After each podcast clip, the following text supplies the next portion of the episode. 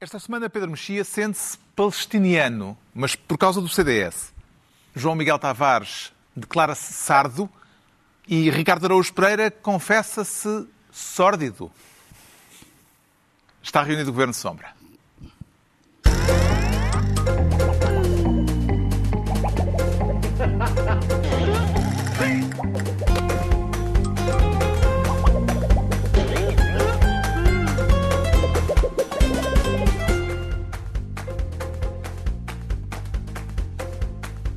Ora então, viva, sejam bem-vindos. No final de uma semana em que as questões da saúde mental tomaram conta do desporto de alta competição nos Jogos Olímpicos, uma semana também em que se discutiu o papel histórico do Hotel Saraiva de Carvalho e em que gerou controvérsia a decisão do Governo de não decretar o luto nacional pela morte do comandante operacional do 25 de Abril.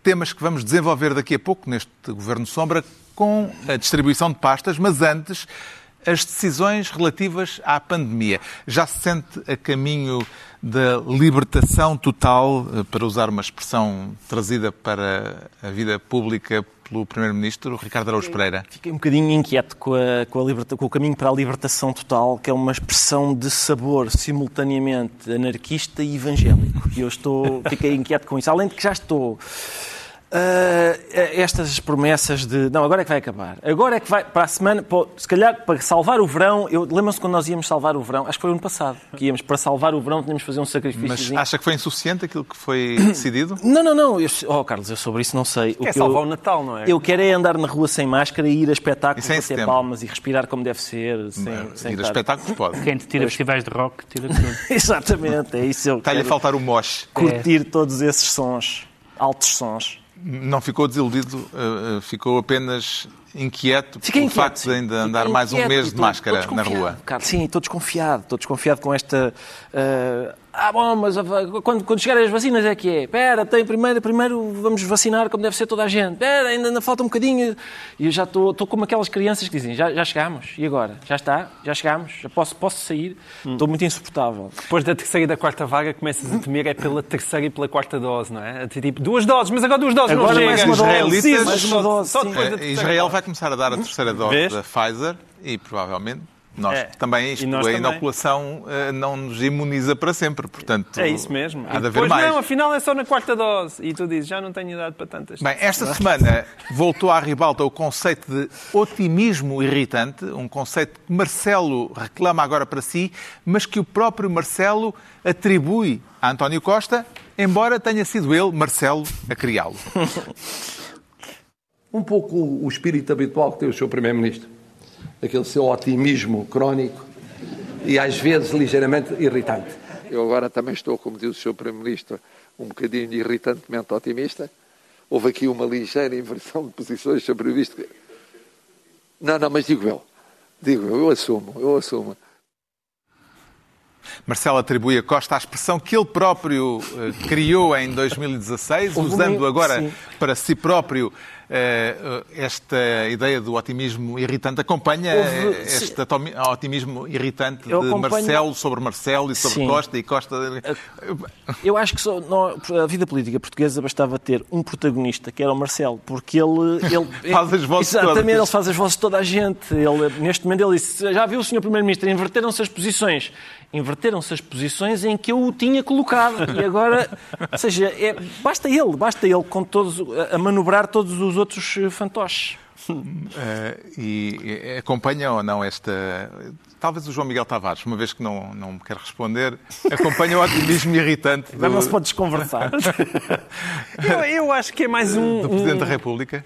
Eu acho que é um irritante inevitabilismo. Acho que a palavra não existe, mas inventamos agora. É, é, quer dizer, é inevitável. Ou seja, o, a situação do país não pode ser aquela que o Ricardo acabou de descrever. Quer dizer, não, não podemos estar todo com veio a primeira, a segunda vaga, a terceira, a quarta vaga, e agora é a segunda dose, a terceira dose, a quarta dose, e enquanto isso continuamos todos de máscara e a não poder ir aos restaurantes ao fim de semana sem ter feito o teste. Não, agora já se pode. Ah, sem, ter feito teste, teste à porta, teste, ou então levar alguém de farmácia. certificado. Ou ter o certificado, que eu, por exemplo, com uma família numerosa, era um, era um enorme problema, porque não podia ir com as criancinhas, porque elas não. Ou andavam a fazer todas as testes, ou ainda não têm idade para ter o, o certificado, porque, porque não são vacinadas. Ora, convém que a população portuguesa acredite que a vacina serve para alguma coisa. E acreditar que a vacina serve para alguma coisa significa não continuar a fazer as mesmas coisas que se faziam antes das pessoas estarem vacinadas.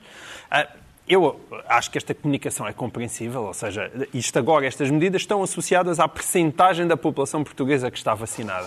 Portanto, quando chegar aos tais 85%, ou mais alto ainda do que isso, dá acesso a tal libertação nacional, sendo que, ao mesmo tempo, acho que já todos percebemos que vamos ter que andar a conviver com isto durante muito tempo, como uma espécie de gripe quem tinha razão era, era o Bolsonaro. Eh, bem dizia ele, já em termos visionários, que isto era uma espécie de gripezinha. É, é numa espécie de gripezinha que isso sabe transformar, o que é que é já com toda a gente vacinada. Não é sem vacina. Bem, isso é mesmo dar razão por partes travessas, porque acho Não, era só uma dele... piada. Tu é que levas tudo a mal, eh, Carlos Dentre as medidas que o Governo anunciou, Pedro Mexia, na sequência desta reunião do Infarmed, qual é aquela com que mais se regozija, digamos? Eu, desde o tempo do Topo Gigio, que não gosto de deitar cedo.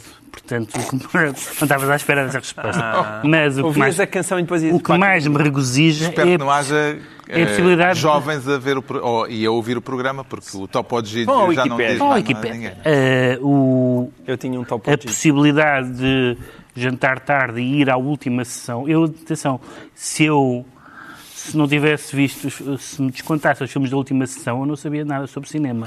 Eu acho que vi dois terços dos filmes que vi na vida na última sessão. Eu tenho ido muito pouco ao cinema. E, portanto, do ponto de vista da minha vida, egoisticamente, é isso. Mas eu acho que, eh, não egoisticamente, tudo o que puder, tudo o que puder melhorar a vida a vida das empresas e dos estabelecimentos com porta para a rua que precisam de movimento e, sobretudo, nestes meses do verão, é, é bem-vindo.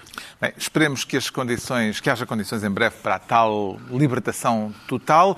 Agora sim, a distribuição de pastas, nesta que é a última emissão do Governo Sombra antes da habitual pausa em agosto, e o João Miguel Tavares quer ser ministro da meia haste. Tem alguma tese geral sobre as situações em que se justifica decretar luto nacional, João Miguel Tavares? Não. Sobre as situações em que se uh, decide decretar luto nacional ou se deve decretar luto nacional, eu não tenho nenhuma tese. Mas tenho uma tese sobre aquelas situações em que não se deve decretar luto nacional. E essas situações são quando a pessoa que faleceu, por mais generosa que tenha sido e brilhante, e por mais que lhe devamos, numa determinada altura muito específica da sua vida, depois chegou uma outra altura da sua vida que, que se pôs a colocar bombas contra uma democracia estabilizada. E, portanto, acho que uma democracia não pode decretar luto contra, a favor de pessoas que colocaram bombas contra uma democracia. O, o critério é muito simples.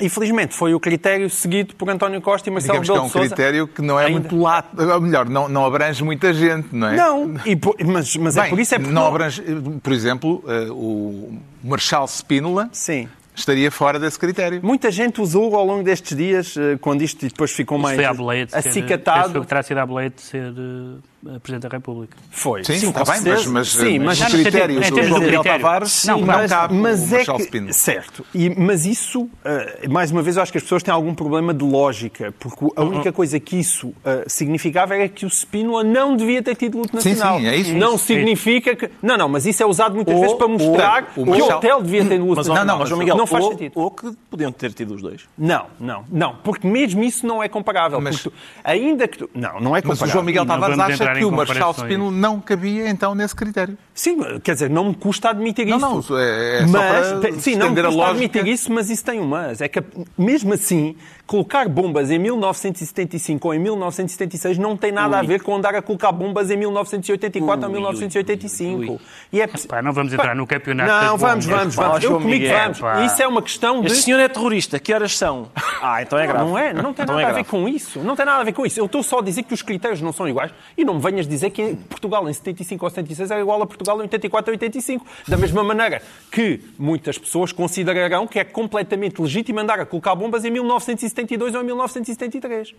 não é? Mas por esse, por esse, Certo? Por esse, Aconteceu. Por esse Isto cri- não é uma Oh, questão- João Miguel, mas por esse critério não censuras as atividades do Copcom porque estávamos em processo revolucionário. N- Não, mas, mas Ah, espera. desculpa lá, isso não... Se, não... então, mas isso é um, Os é um atos, bom ou exemplo. são, os atos ou são defensáveis ou são indefensáveis. Os se. Não há bombismo bom e bombismo mau, não é? Deixa-me responder tal que tu me estás a perguntar. É que eu vi esse truque, já agora, desculpa Deixa- só talhar, eu, eu vi esse truque, por exemplo, o Paulo Portas disse, uh, as FP, única organização terrorista no período constitucional. Este no período constitucional é fundamental Mas para o dizer- período constitucional é importante. É importante, mas... Deixa-me- mas- É, claro que é mas houve, houve uns estalinhos que estouraram Sim, sim, do é MDLP Houve. já depois da Constituição Sim, houve aprovada. muitos estalinhos Eu que percebo a história do ah, já aprovamos a Constituição? Já, então pronto, agora está a valer. Agora Mas é que- deixa-me responder ao, ao que o Pedro estava a dizer, porque esse exemplo é importante. Aquilo que o hotel fez durante o tempo do Copcon foi uma barbaridade, não é? Os, os famosos mandatos em branco. Mas se ele só tivesse feito os mandatos em branco na altura do Copcon, eu acho que se devia estar a fazer luto nacional para o Hotel Saraiva de Carvalho.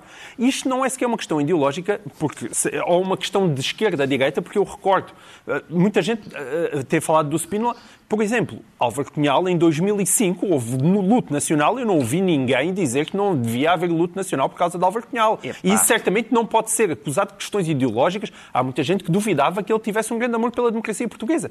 Mas isso não interessa. Aqui o ponto é, o Hotel Saraiva de Carvalho, na década de 80, ou se ele não... Quer dizer, nunca foi provado que ele estivesse ligado a crimes de sangue. Isso também é importante ser dito. Mas foi o próprio Hotel Saraiva de Carvalho que admitiu pela, pela boca dele que houve uma cumplicidade efetiva, uma cumplicidade de silêncio, foi palavras dele, em relação às FP25, das quais ele nunca se afastou. Isto foi dito pelo próprio Hotel Saraiva de Carvalho.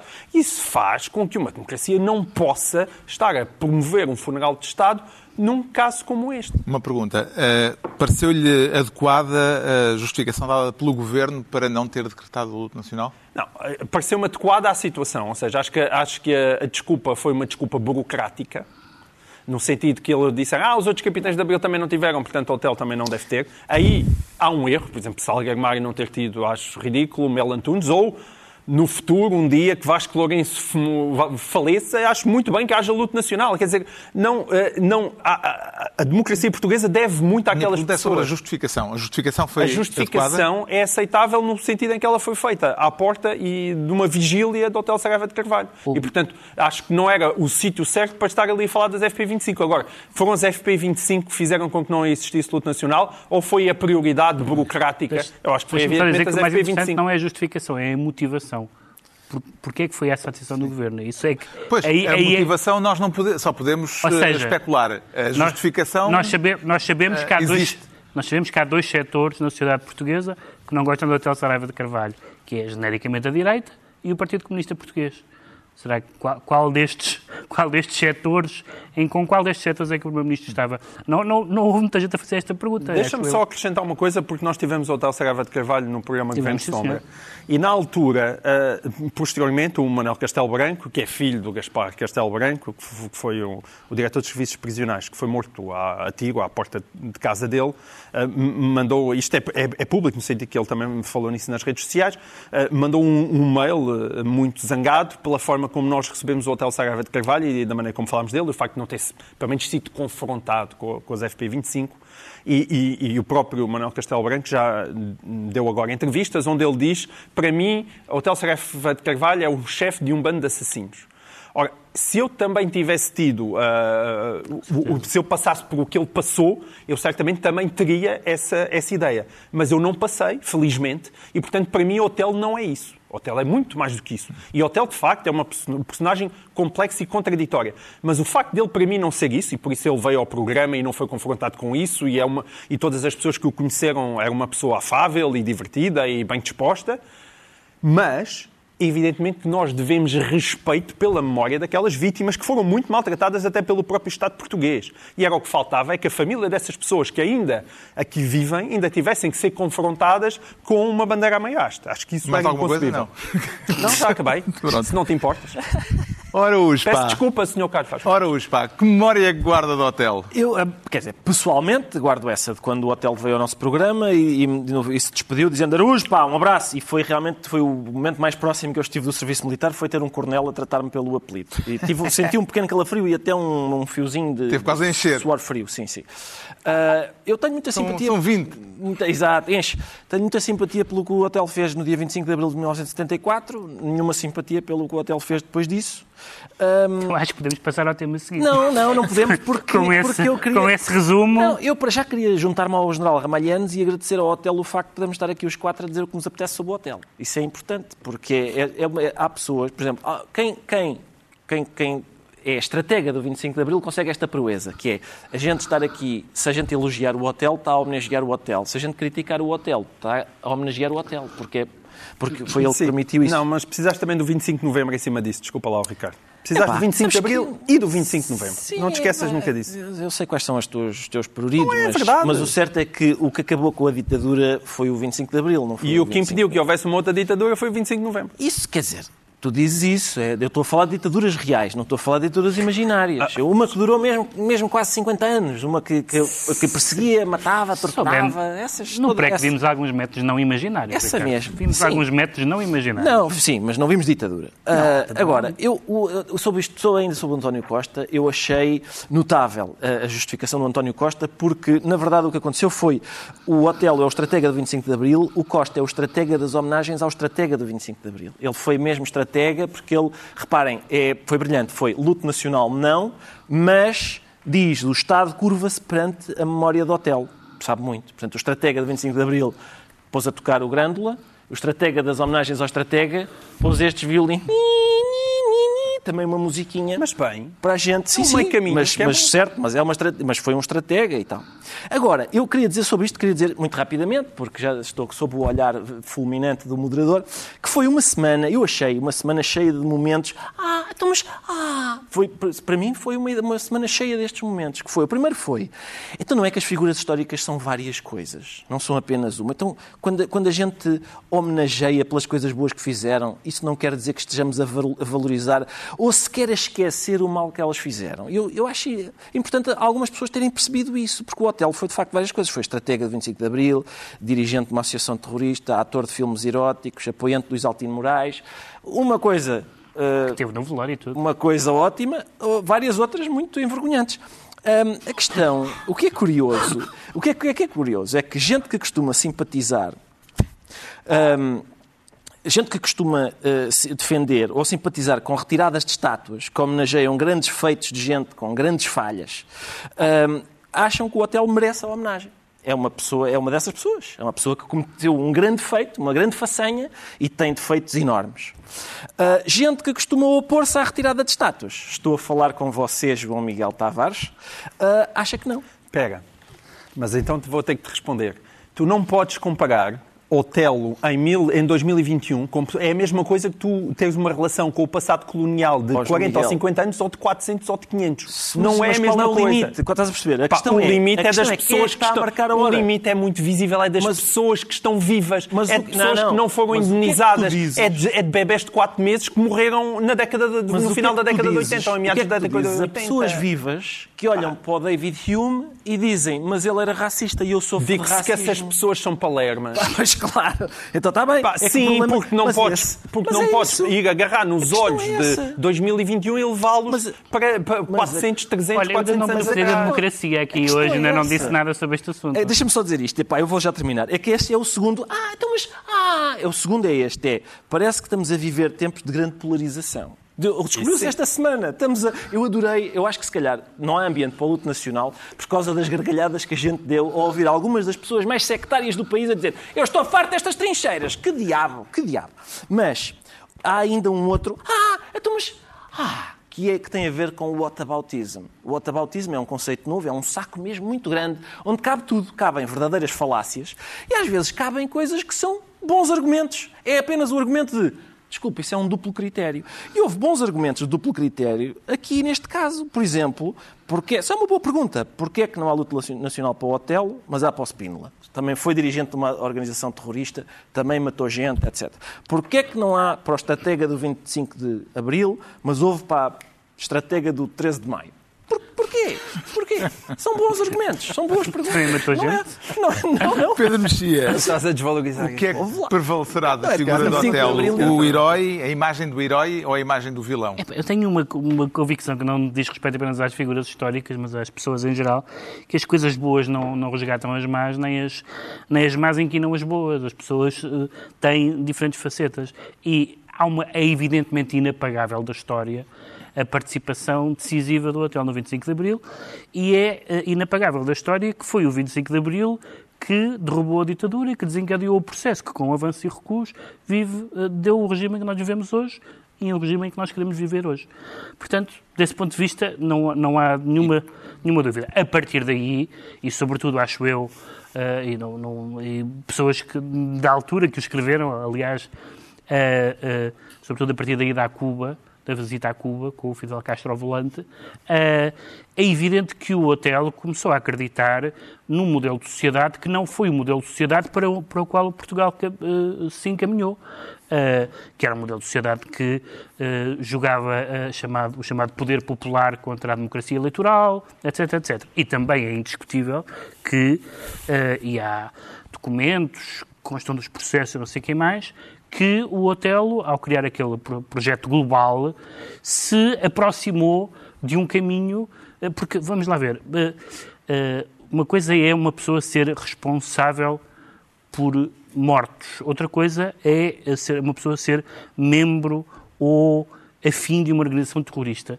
Mas essa linha é bastante ínfima. Não é ínfima do ponto de vista da, do da, da acusação concreta de um crime, mas uma pessoa que participa em reuniões e há vários apontamentos dele em que se discutem assuntos. Portanto, é- todo esse caminho do hotel é um caminho muito problemático. É um caminho de profunda, de profunda hostilidade ao regime que é este regime que nós vivemos hoje. E, portanto, desse ponto de vista, é um legado muito problemático. Agora, daqui a 100 anos, se me perguntarem, daqui a 100 anos, as pessoas vão se lembrar do, do 25 de Abril. Embora lamento informar que daqui a 100 anos ninguém vai saber quem é o hotel, porque ninguém vai saber quem é ninguém. ninguém sabe quem são os bravos do Mindelo. Uh, as pessoas, a memória histórica registra para aí duas pessoas por século. Digam-me 10 pessoas do século XVI. 16 é fácil, mas 17. Não podes mudar as regras assim de Mas, portanto, eh, agora, é evidentemente que, que essa página não se apaga e, na medida em que somos todos favoráveis à democracia, lhe devemos isso. O resto, dificilmente se pode apagar também. Pronto, ficamos, terminamos assim este- com este memento mori e resolvemos assim o assunto. Entregamos ao João Miguel Tavares a pasta de Ministro da Meia Haste. Quanto ao Ricardo Araújo Pereira, quer ser desta vez Ministro da Medalha para dar os parabéns ao judoca eh, de bronze Jorge Fonseca. Não era, mas já agora aproveito. Jorge Fonseca. Jo- Atenção, eu não consigo. A minha admiração por Jorge Fonseca. Jorge Fonseca nasceu pobre, ah, teve um cancro em 2015 ah, e o universo conspira contra Jorge Fonseca e perde. hã? É uma luta desigual entre o universo e Jorge Fonseca, porque Jorge Fonseca tem mais força. Está a ganhar, Jorge Fonseca está a ganhar ao, ao universo por Ipom. Pronto. Mas não era esse o, Não é não isso. era Isso, medalha. isso vai ter um desvio demagógico. Como assim? Mas continua, continua. Não vai nada, não vai Então- nada. Eu, não vai, não, então de senhor. medalha que quer Eu falar? queria falar Exatamente. das inúmeras. Estou a falar, este é o ministro da medalha por causa das inúmeras medalhas que a Simone Biles. É assim que se diz, não é? Simone, Simone, Biles, Biles. eh, ganhou ao longo da sua Eu, extraordinária vejo carreira. Aí folhas Tenho preenchidas. Então, Trago coisas para dizer. Acho que temos. Trago coisas Bravo. para dizer. Já agora é o último também, se não fosse neste. Sim, Exatamente, exatamente. Ficamos aqui até às três da manhã. Eu sou, eu sou como aqueles jogadores que, quando se aproximam ao final do contrato, dão tudo. E- Ficamos até às 3 da manhã. Sim. Se, se não nos disse, não nos mandarem embora, continuamos por aqui. isso. então, está a referir-se à desistência nos Jogos Olímpicos da ginasta norte-americana Simone Biles, que eh, pôs em primeiro plano as questões da saúde mental Hum. no desporto de alta competição.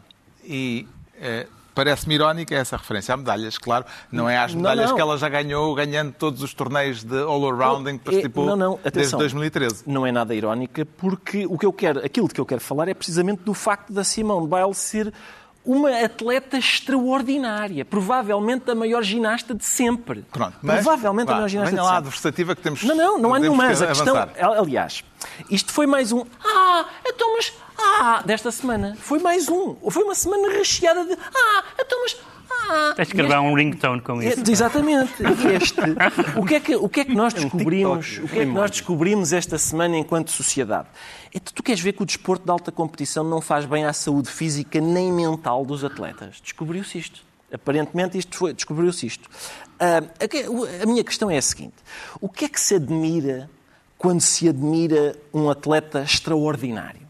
Em resumo, em, só para ser resumidamente, é, o que se admira é que ele se submeta a um tratamento desumano. É isto que a gente admira. Uhum. O que a gente admira num atleta extraordinário é isto. E num, É- e num fuzileiro. Trata-se, exatamente, trata-se do seguinte sacrifício inimaginável.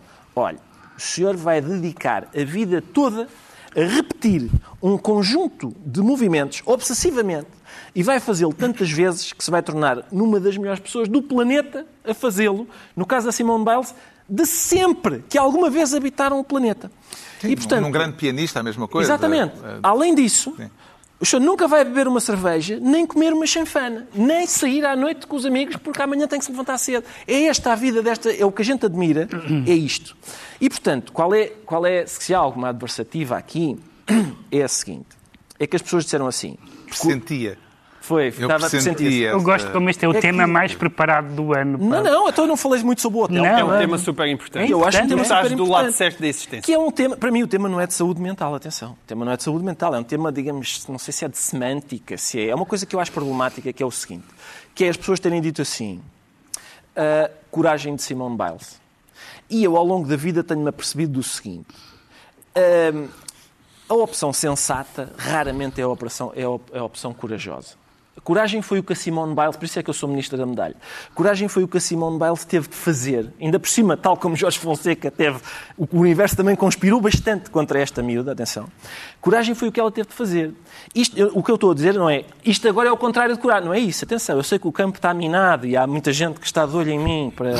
O campo está muito minado, mas o que eu estou a dizer é o seguinte, o que ela fez, isto dizer não, obrigado, é sensatez. No dia 25 de novembro de 1980, os, os apreciadores de boxe lembram-se de um- uma luta que ficou conhecida como a luta no mas, entre Roberto Duran, Manos de Piedra, contra Sugar Ray Leonard, dois, dois pugilistas extraordinários. No sétimo assalto, Roberto Duran disse assim, no mas, e foi-se embora, abandonou o ringue. Abandonou o ringue.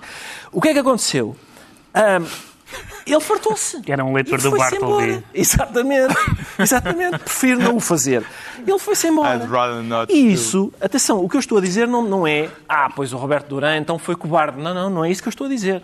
Eu estou a dizer que o Roberto Duran foi corajoso a vida toda. E que naquele momento, o que se chama aquilo que ele fez é sensatez. Eu não estou para isto. Não estou para isto. Então, e, portanto, isto, eh, isto, isto é, o, é o Roberto Duran e a Simone Biles a serem normais, acho eu. O que eles, quando eles estão a ser sobre-humanos, ah, isso é que foi estapafúrdio, isso é que foi absolutamente... Uh, uh, sente empatia humana. Exatamente. Eu, aí está. Eu, eu acho que a tudo Simone Simone Biles. Biles. merece compreensão, compaixão, provavelmente.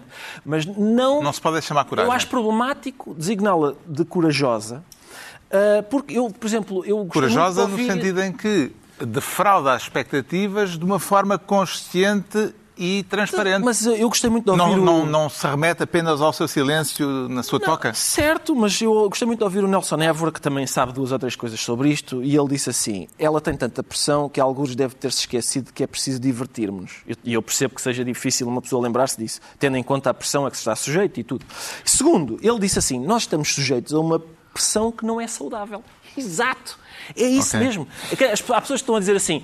Realmente, esta cultura doentia de vitória. Atenção, a Simone Biles é a Simone Biles porque ela triunfou fulgurantemente na cultura doentia de vitória. Essa é que é a questão. Ou seja, ela, ela teve uma coragem inimaginável para conseguir o que obteve.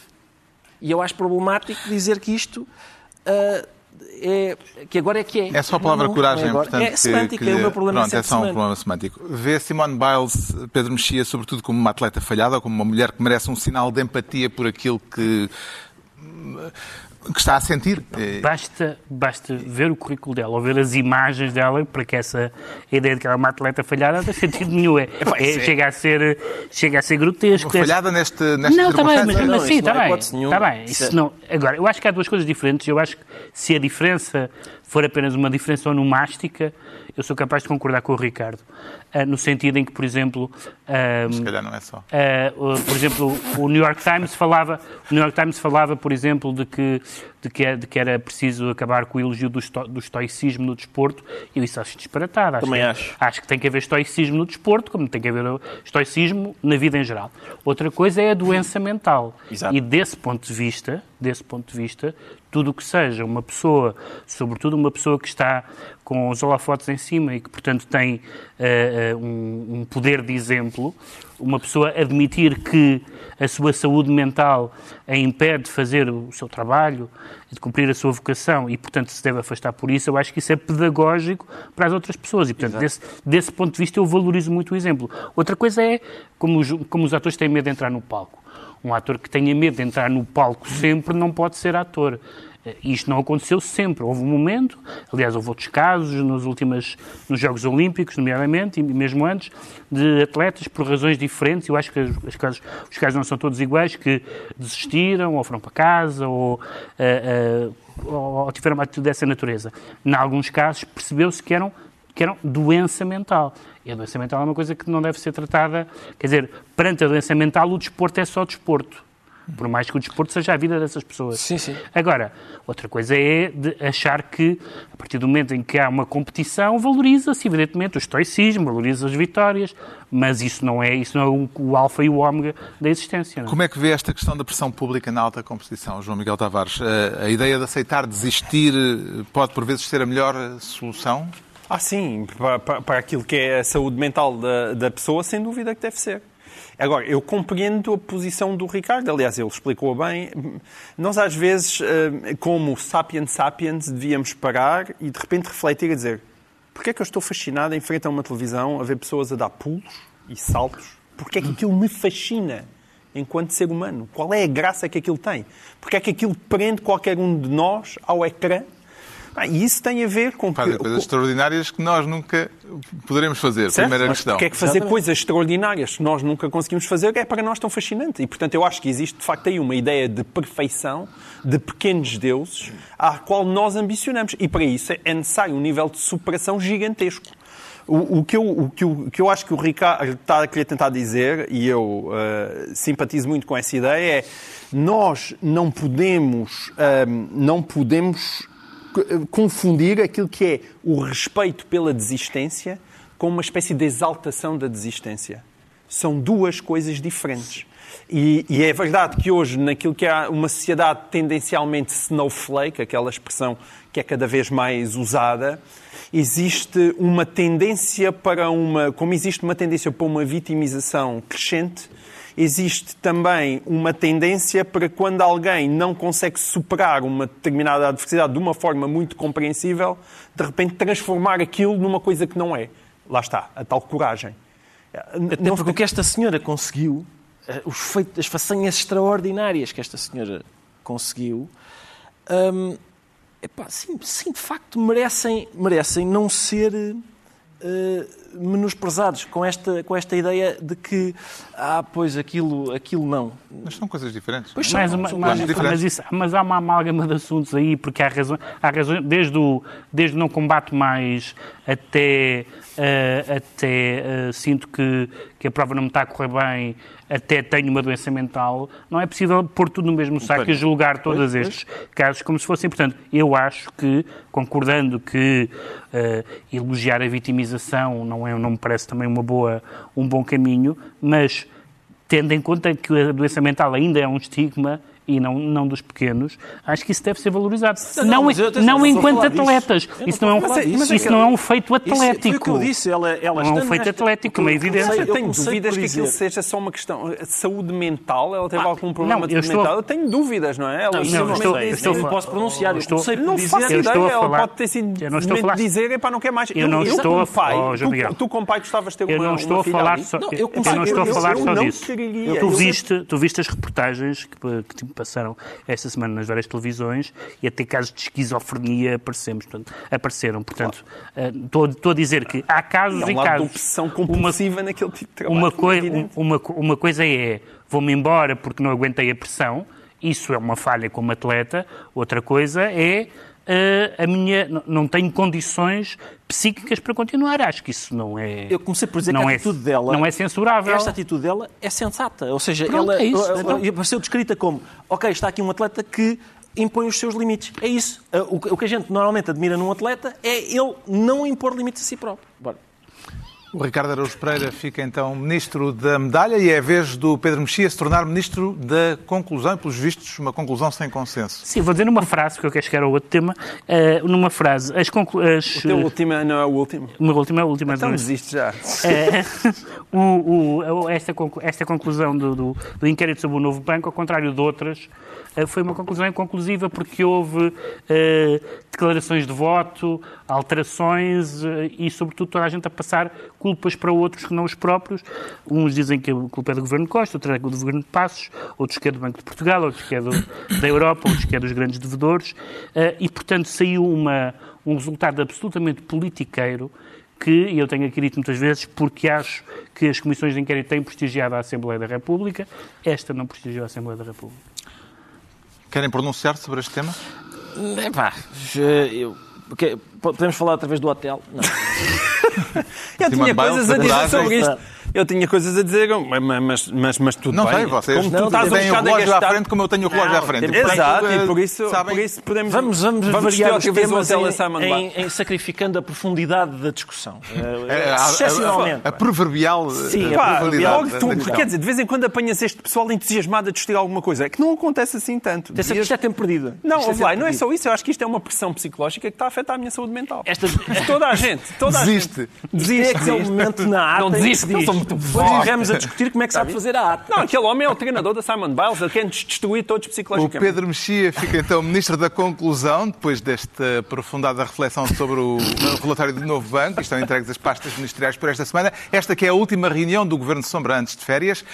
Altura agora para sabermos porque é que o Ricardo Araújo Pereira se declara sórdido e porque não torpe, ignóbil, vil. O que quiser, Carlos. Pode ser que tudo quiser. isso? Pode ser tudo isso. Pode ser tudo na- Isto vem a propósito de um texto de Pacheco Pereira. Um texto muito interessante do Pacheco Pereira na semana passada. E ele chamou-lhe público... Não, não me chamou sórdido. Ele também não vai fazer isso, é uma pessoa elegante. Mas ele Mas sentiu que- Senti. Indiretamente Bom, era- enfiou essa carapuça, pelos vistos. ele, ele usa expressões cuja paternidade é difícil de negar e, portanto, é muito difícil que uma pessoa não se sinta retratada no texto. Sim. O que acontece é que é um, é um texto em que o Pacheco Pereira estabelece uma espécie de... É uma ambição antiga de várias pessoas, não apenas do Pacheco Pereira, que é fazer uma ética do riso, é estabelecer Certo. de que é que se pode e não pode rir. E as pessoas que, que tentam normalmente estabelecer essa ética confrontam-se com dois problemas. O primeiro é o facto do riso ser espontâneo. É difícil dizer, ah, não te rigas disto, quando ah, a gente às vezes não, ou quase sempre, não controla. Segundo, há um certo paternalismo nessa ideia de que a gente pode dizer disto aqui não se pode rir. Quando a gente estabelece um grupo de, digamos, coitadinhos dos quais a gente não se pode rir, é, há ali um paradoxo, que é a gente quer protegê-los, mas ao mesmo tempo estamos a menorizá-los. A expressão eh, que o Pacheco Pereira usa Uhum. e que o Ricardo, que o Ricardo é eh, pai, Sim, somos São é um coletivo de pais. coletivo sim. de pais, Saiba-lhe que isso. É, é. É uma... são os tesourinhos, no caso das Somos autárquicas. pais Aliás, homoparentais. eh, Uma nas duas últimas, eh, eh, a propósito disso e a reboque disso, nas duas últimas eleições autárquicas, o Governo Sombra fez emissões Uhum. especiais ao vivo com público, em que o tema central foram eh, justamente os tesourinhos das autárquicas, Sim. os cartazes mais patuscos que aparecem Exato. pelo país nestas alturas. Será caso para enfiarmos a carapuça de Eu acho Pacheco que Pereira? sim. Eu acho que sim. O Pacheco Porque ele não gosta, eh, não o gosta. texto Sim, resumindo ele- assim ele grosseiramente, diz, Sim, ele diz assim. ele não gosta prática... que se goze de- com esses cartazes. Ele diz, existe uma prática de gozar com aquilo que se ficou conhecido como tesourinhos deprimentes, ou seja, cart- cartazes ridículos, etc. Nunca participei nesse riso, porque se há coisa que em Portugal não é deprimente, são as eleições autárquicas. Este raciocínio eh, é, tem um vício, que é, não decorre de- do facto de alguns cartazes serem ridículos, que as eleições autárquicas sejam ridículas. Ninguém diz isso. Ninguém nunca disse isso. Um, e depois, há, quer dizer, há, há, outros problemas que são, uh, diz, o, diz o Pacheco Pereira, uh, os tesourinhos experimentos, uma crítica típica elitista diante de campanhas muitas vezes artesanais, e ele diz, e com razão, já cartazes que, com, com publicitários, com muito dinheiro, cartazes sem qualquer imaginação, com as cores escolhidas, Photoshop, palavras de ordem estereotipadas, se quiserem, isto é que eu acho deprimente. Eu também. E Mas o facto destes serem deprimentes não faz das é eleições não faz rir. E não fazem das, das eleições autárquicas uh, um, deprimentes. deprimentes. E, portanto, a questão é esta. É, é uma questão de gosto. O Pacheco Pereira acha uns deprimentes e, e eu acho todos. Uh, acho que há, há, em todo lado. E eu não me vou. É, é, é um, há um problema que também são deprimentes? Os patuscos, não, não. Deprimentes no sentido, olha, isto é ridículo. Eu, a questão do Pacheco Pereira é, não se pode rir do povo. A minha questão é, porquê? Andamos a fazer isso há 2500 anos. O Aristófanes começou logo, começou logo, é, logo fundou. Uh, e, portanto, eu, eu, a gente, eu também gosto muito do povo, mas gosto ainda mais das minhas filhas e gosto com elas todos os dias. Até para elas perceberem que não têm mais direitos do que as outras pessoas. Portanto, o meu lema é se tem arcabouço para receber o meu voto, tem arcabouço para ouvir uma piada. É este. Eu, bravo, acho, bravo! Atenção, acho mais democrática esta posição do que dizer, não, neste senhor coitadinho, neste senhor coitadinho, não gosto com este senhor que, que ele... Que limites João Miguel Tavares é que considera haver para fazer pouco num cartaz eh, numa campanha eleitoral, nomeadamente em campanhas autárquicas? Nenhuns. Ou os da lei, se difamar o senhor ou coisa assim. Não vejo qual seja o problema. Aliás, se alguém não suporta que gozem com ele, realmente também não, não, não está na profissão errada. Portanto, habituem-se. O mais importante nesse texto do Pacheco Pereira era o, era o PS, era o post-scriptum, que dizia assim: No arquivo efêmera, somos os únicos com capacidade para cobrir estas eleições nos mínimos aceitáveis, com a rede de voluntários pelo país fora, cerca de 150 em 2017. Conseguimos, nesse ano, acompanhar 1.600 campanhas, recolher cerca de 35 mil a, 45 mil, a 40 mil objetos. E bravo! Esse é o grande trabalho do Pacheco Pereira. E melhor ainda era se ele selecionasse os mais ridículos e nos enviasse. E nos enviasse. Mas isso é aí, Pacheco, estou contigo. Podíamos fazer trabalho. com, com o apoio da Exatamente. essa, essa Olha, especial muito mais dos tesourinhos que vamos voltar a fazer em, é isso em mesmo. setembro. As questões levantadas por Pacheco Pereira fazem-no pensar, Pedro Mexia, que devemos reconsiderar esta intenção de, de reincidir? Não, porque a maneira como Pacheco Pereira caracteriza uh, os, os cartazes e até os tesourinhos deprimentes, eh, é, é bastante. É, é, completamente errada. A ideia, por exemplo, de que, de que, de que é eh, um gozo com, com os pobres ou com as pessoas do, da província ou não sei o que mais.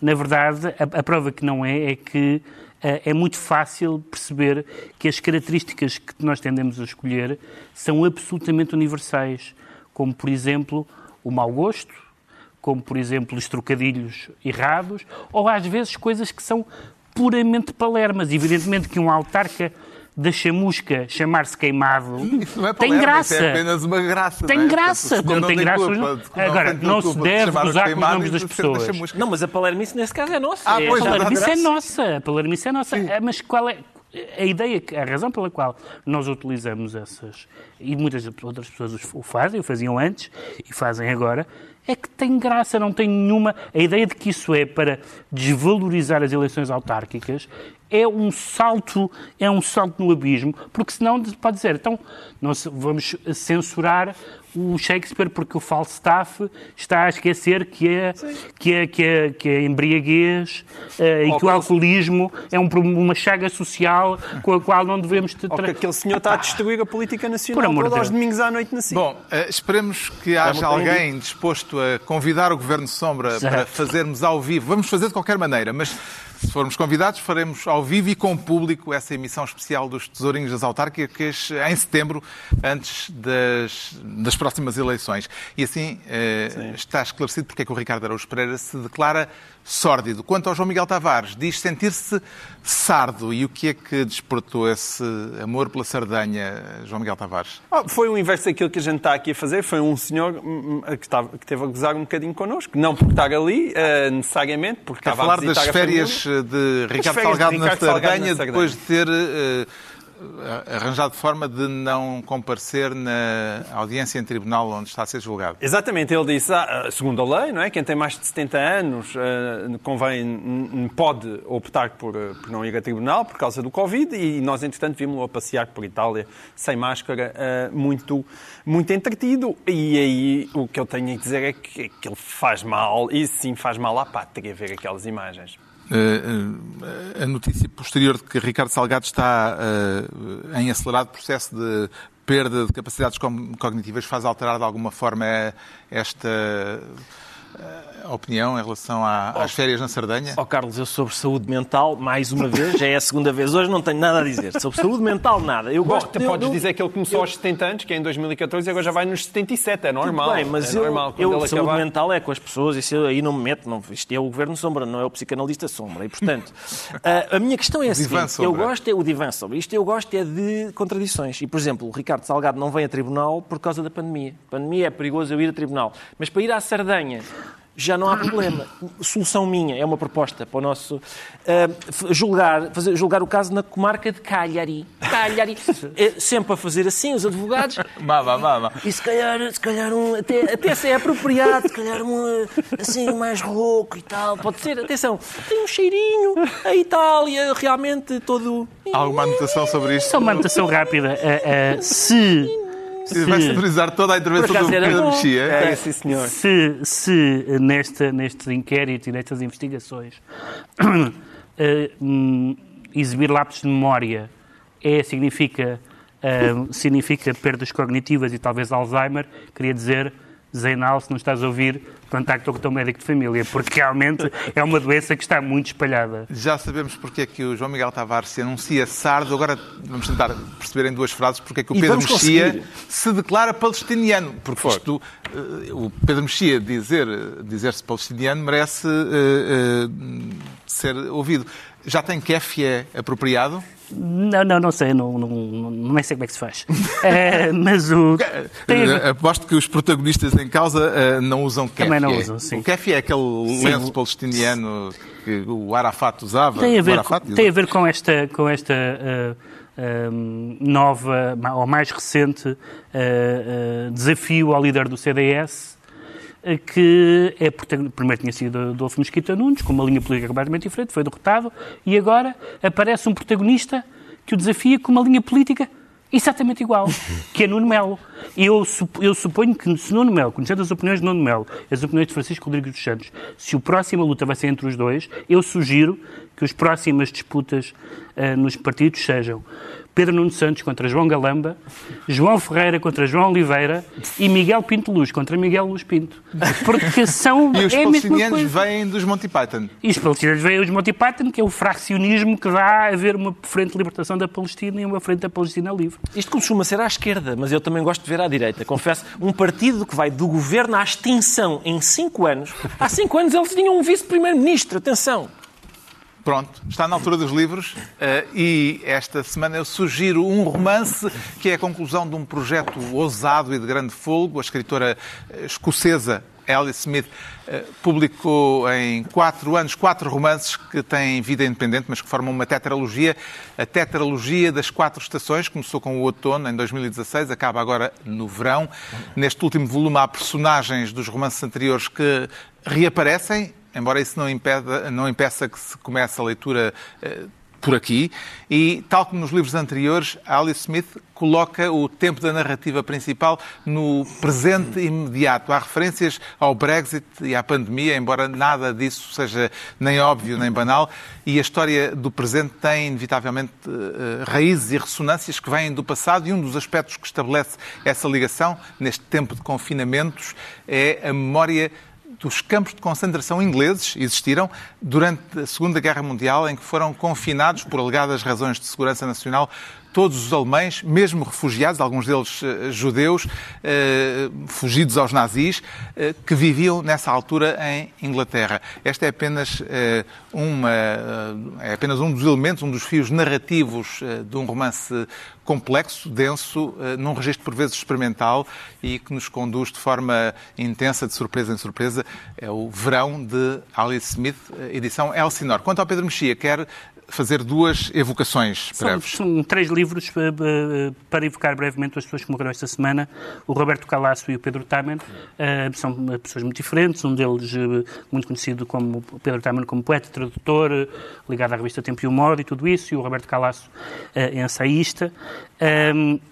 e também ficcionista, mas, mas sobretudo porque são duas figuras ligadas a editoras e a, e a coleções importantíssimas.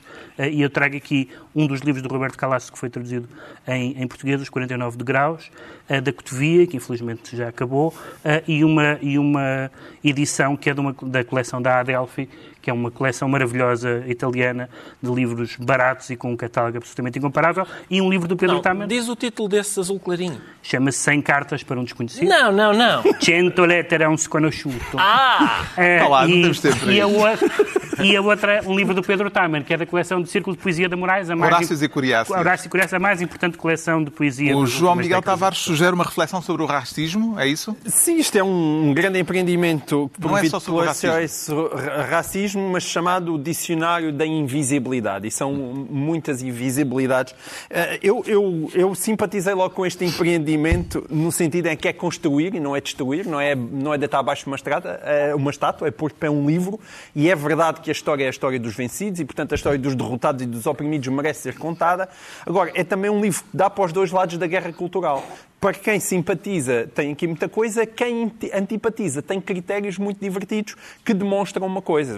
Por exemplo, dois dos invisíveis são Trotsky e Lenin, que estão com entradas neste, neste dicionário. E isso demonstra que hoje em dia o combate ao racismo, o, o, o, o combate contra o machismo ou o combate a favor dos direitos LGBT está enquistado por questões profundamente ideológicas e que significa que hoje em dia ser antirracista e, anti, e, e feminista e tudo isso tem a ver com ser de uma certa esquerda radical. E isso faz muito mal a estes tipos de combates. E, portanto, este, este, este livro também demonstra isso. Então, O Ricardo Araújo Pereira recomenda um livro inédito de um poeta que morreu muito novo e de modo trágico. Muito novo e de modo trágico. O Daniel Faria merecia mais do que os 30 segundos que eu lhe vou dedicar por falta de tempo, mas chama-se Sétimo Dia, é, faz parte do espólio não publicado de Daniel Faria, poeta, assim, de facto, eh, com uma morte, quer dizer, trágica, muitíssimo novo. Eh, os poemas têm, ainda por cima, vários, ou, ou os fragmentos, digamos assim, têm, são, dirigem-se a um tu, e, portanto, o leitor sente uma voz, digamos, eh, que já não está cá a falar consigo. Que- e chega, não O tem sétimo dia É, de Daniel Faria está Sétimo- concluída mais uma reunião semanal, a última desta temporada. Voltamos em setembro na SIC Notícias e no podcast do Expresso, com o elenco de sempre, Pedro Mexia, João Miguel Tavares e Ricardo Araújo Pereira. Boas férias para quem for de férias.